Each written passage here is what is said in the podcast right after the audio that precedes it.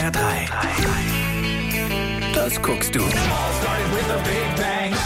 Elena liebt ihren Job bei der Zeitung als Reporterin. Sie recherchiert Waffendeals zwischen der US-Regierung und südamerikanischen Rebellen. Als ihr Büro in San Salvador brutal überfallen wird, schafft sie es gerade so zurück in die Vereinigten Staaten.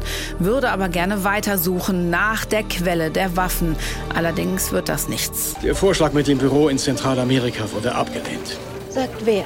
Bitte nicht. Du, nein, nein, nein, nein, bitte. das? Fang ich nicht erst versucht, an. dich, Grant, alle davon zu überzeugen, seit wir San Salvador verlassen haben. Wir haben die Kugeln Hm. bis Missouri zurückverfolgt. Wir haben die Flugplätze, die Munition. Ich habe gerade Schulz konfrontiert wegen der vermienten Häfen und er hätte sich fast in die Hosen gemacht. Elena trifft ihren Vater, dessen Job sie noch immer nicht richtig durchschaut, bis er krank wird und sie für ihn eine Lieferung nach Costa Rica begleitet. Es stellt sich raus, ihr Papa dealt mit Waffen. Genau die, die sie seit Jahren sucht.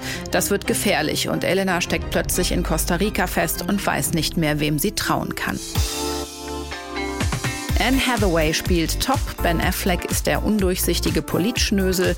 Beide zusammen sorgen für spannende eineinhalb Stunden. Eine Handvoll Szenen hätte es nach meiner Meinung nicht gebraucht, wie die Bettszene und ein paar eher öde Dialoge mit ihrem Papa, obwohl der von Willem Dafoe gespielt wird. The Last Thing He Wanted bleibt wirklich ein Rätsel bis zur allerletzten Szene und dann haut's uns aus dem Sitz. Für einen regnerischen Nachmittag am Wochenende ein tauglicher Film. Wegen einiger Schlenker in der Story gibt's aber nur sieben von zehn möglichen Zeitungsseiten. HR3. Das guckst du.